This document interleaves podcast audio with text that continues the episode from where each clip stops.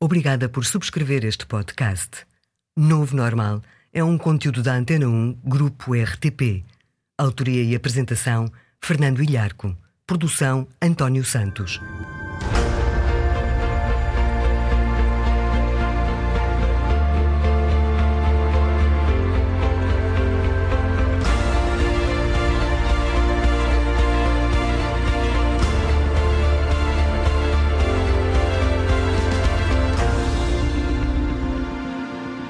Ora viva! Já alguma vez suspeitou que quem tem sentido de humor ri e faz rir tem vantagens na vida profissional e social? Pois se suspeitou, acertou. As vantagens do humor para uma vida profissional mais eficaz e uma vida social mais realizada são o tema deste novo normal. Porque é que, como costuma dizer-se, rir é o melhor remédio? Qual a origem do riso? Porque será que rindo nos sentimos bem? São perguntas a que vamos responder neste programa. Vamos também dizer-lhe porque rimos de forma diferente entre amigos e entre gente menos conhecida e como podemos utilizar esses diferentes risos a nosso favor. Rir tem uma correlação positiva com a satisfação com a vida, indica a investigação científica. Mas atenção, nem sempre o bom humor é bom e o mau humor é mau. Há ocasiões em que é o contrário e vamos falar-lhe disso. Vamos também dizer-lhe porque ver comédias na televisão ou no cinema o ajudam a combater o stress mais do que descansar ou ouvir música calma. E que às senhoras o riso facilita engravidar. Não se ria, porque é o novo normal. O Novo Normal. Podcast exclusivo. Antena 1. Rir. Rir a dois, conversando, rindo um comentário, de uma piada. Rir em grupo, em reuniões informais, mas às vezes também em contactos mais formais. Rir sempre acontece. Há estimativas, aliás, que apontam que o riso, de alguma forma, tende a estar presente em mais de 90% das conversas. E não se sabe bem o que é o riso. Tem piada e rimos, é isso. Mas o que acontece no corpo, no cérebro, no sistema nervoso quando rimos? O que é o riso e para que serve? Rimos porque achamos graça, mas rimos também para afastar a tensão, para melhorar a situação. Rimos porque os outros se estão a rir. Rimos para ultrapassar situações embaraçosas, mas às vezes rimos de situações embaraçosas. E outras vezes ainda, por nos rirmos, é que ficamos numa situação embaraçosa. Mas geralmente rimos acompanhados. Diz a investigação que é 30 vezes mais provável rirmos quando estamos acompanhados do que sozinhos. O riso torna-nos mais abertos, dispostos a partilhar mais informação e a partilhar as emoções e a desenvolver relações sociais, refere um estudo da University College de Londres e da Universidade de Oxford. Mas é mais. Rimos-nos também por motivos nem sempre louváveis. Vamos a passear com um amigo e ele, oi, oi, oi, zás, cai, espalha-se. Rimos-nos. Algo envergonhados. Estás a rir de quê? pergunta ele. E a tentar levantar-se. Ah, nada, nada, desculpa. Não sei porquê, mas teve piada, desculpa. É feio, mas é também inevitável. São milhões de anos de evolução. E aquele riso é um comportamento instintivo. Não é intuitivo, mas a origem do riso é a alimentação. Sentimos-nos bem quando rimos e sentimos-nos bem quando comemos. O riso assenta nos mesmos processos corporais que a alimentação. Há milhões de anos, alimentar-se significava literalmente sobreviver. Elias Canetti, um prémio Nobel da Literatura, na obra Massa e Poder, explica como o riso tem origem em ter a comida à vista. Quando o outro subitamente cai, sugere Canetti, inconscientemente, é a experiência de milhões de anos do animal caçado que toma um instinto. Ele cai, espalha-se pelo chão como a caça. Não se ria, mas rime-nos para não lhe dar uma dentada. Ainda hoje há animais que riem antes de comer, as hienas. Alimenta-se quem caça, ri quem não cai. O riso é uma estratégia comunicacional eficaz para aligerar o ambiente, para aproximar as pessoas e para ultrapassar conflitos. Porquê? Porque nos sentimos bem. Rindo, o mundo torna-se mais amigável, menos ameaçador, torna-se mais interessante. Este é o novo normal, hoje sobre o humor, sobre as vantagens sociais e profissionais de nos rirmos. Num mundo que muda, o novo normal. Entre amigos, não só rimos mais vezes do que entre desconhecidos ou recém-conhecidos, como rimos de forma diferente. E mais, quem ouve gente a rir consegue perceber se estão a rir entre amigos de longa data ou entre desconhecidos.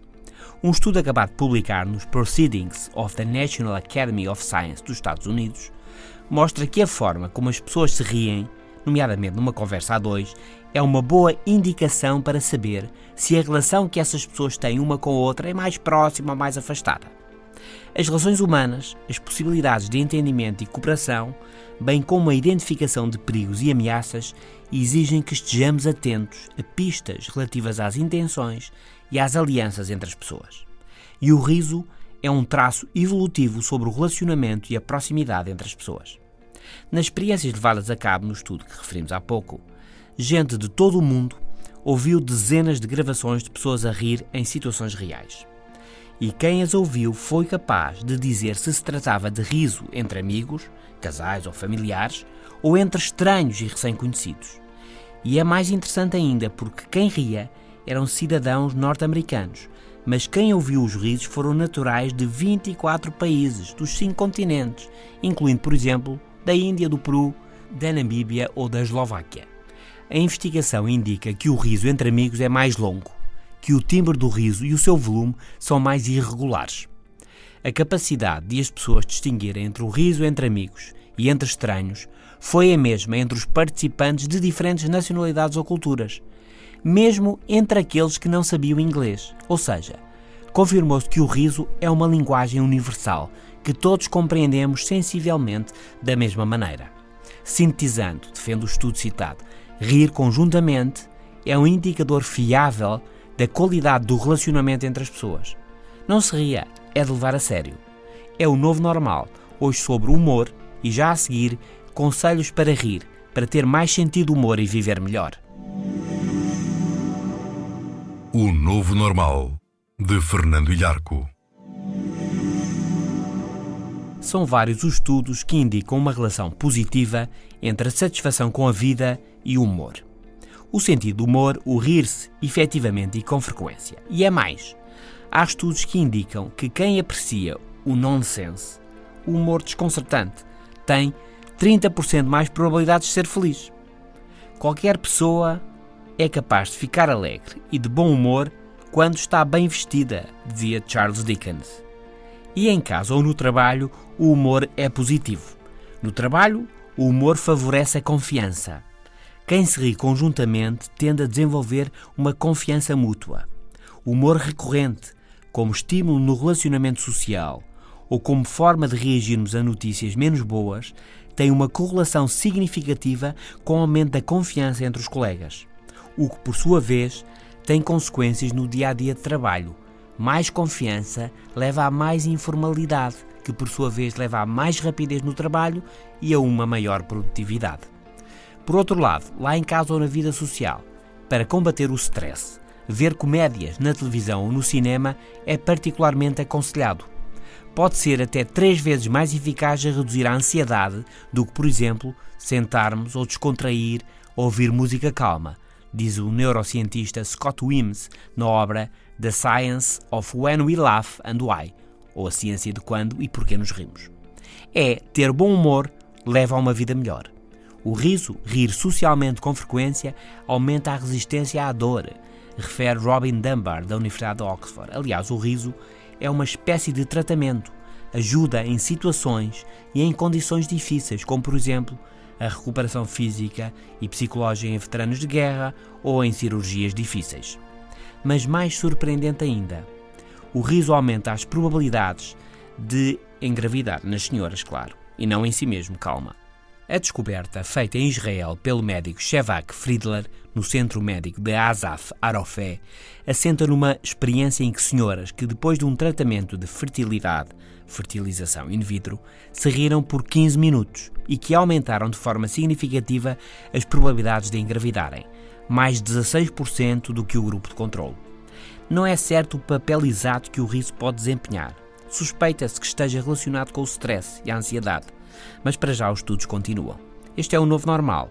E a seguir, porque é que há alturas em que o bom humor pode ser mau e o mau humor pode ser bom. O novo normal. Também no FM da Antena 1. Diariamente, às 17h50.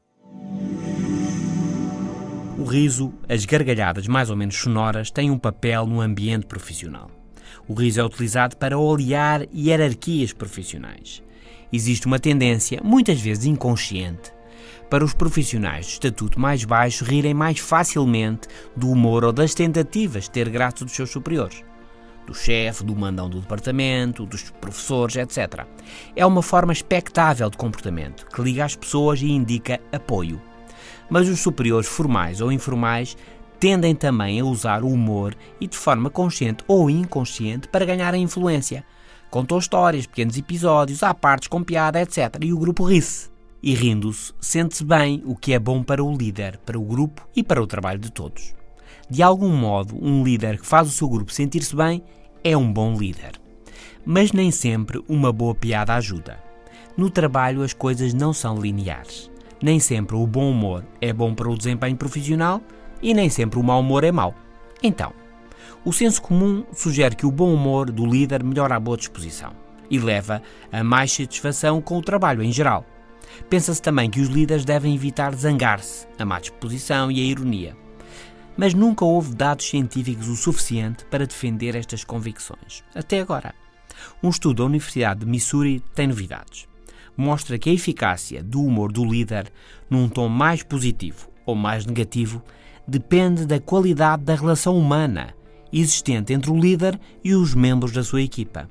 Ou seja, o humor em si mesmo não é bom nem mau, funciona como amplificador. Se a relação entre profissionais é boa, então o humor, quer mais positivo ou mesmo mais negativo, ajuda à satisfação no trabalho e ajuda a manter o bom relacionamento. Mas se a relação for má, o humor pode piorar tudo um bocadinho mais. O humor é importante, mas a boa relação vem primeiro. Em vez de usarem o humor para querer construir boas relações, os líderes, diz um dos investigadores do estudo, os líderes devem primeiro desenvolver relações profissionais assentes na clareza da comunicação, no tratamento justo e no diálogo. E aí sim, o humor tem um bom impacto. Este é o novo normal. E se rir é bom, pode ser que sorrir seja ainda melhor. É o que vamos falar a seguir. Está a ouvir o Novo Normal, um podcast exclusivo Antena 1. Todos conhecem a expressão é de morrer a rir. Não se ria, porque às vezes acontece mesmo e é preciso ter cuidado. Sophie Scott, investigadora da University College de Londres, refere que o riso, literalmente, pode matar uma pessoa. O riso torna a respiração mais difícil. A tensão arterial sobe. A pressão sobre o tórax aumenta. Rir impede-nos de fazer outras coisas e só conseguimos pensar no que nos faz rir. E pode ser perigoso são conhecidos casos de morrer a rir, literalmente, desde a Grécia Antiga e da Idade Média, entre filósofos, artistas e nobres até aos dias de hoje. Em 1989, um profissional de saúde dinamarquês de nome Ole Benzen morreu a rir quando estava a ver o filme Um Peixe Chamado Wanda. Um filme inglês, de facto, um filme de morrer a rir.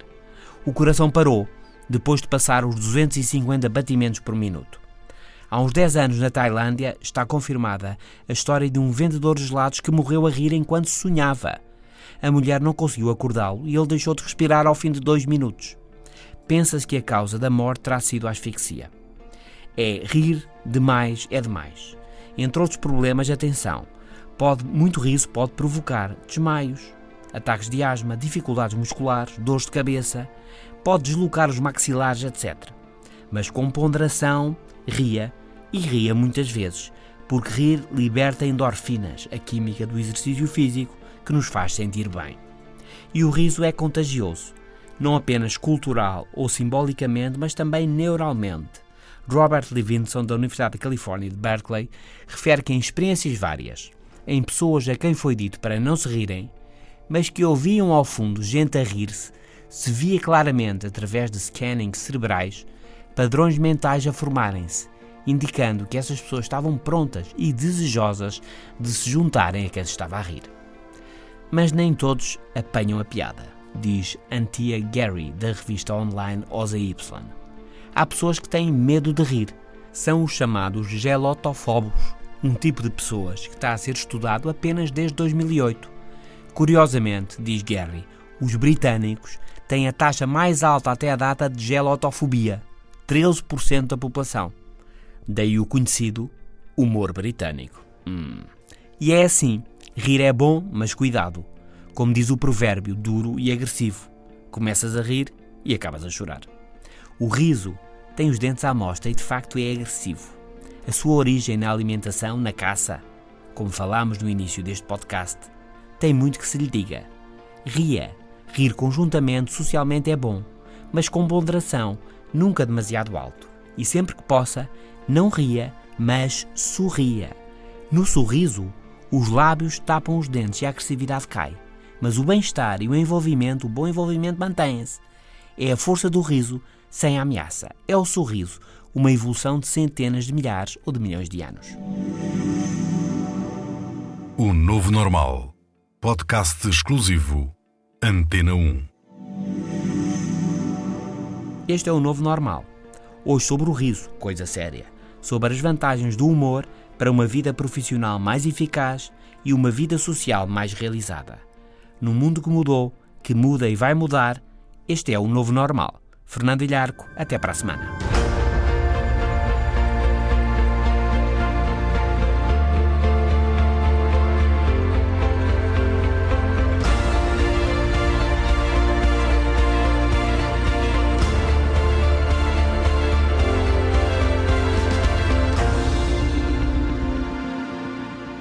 Os podcasts da Rádio Pública estão disponíveis em antena1.rtp.pt para sistemas Android, iOS e ainda nas plataformas iTunes, Spreaker, TuneIn, SoundCloud, Audioboom e Mixcloud.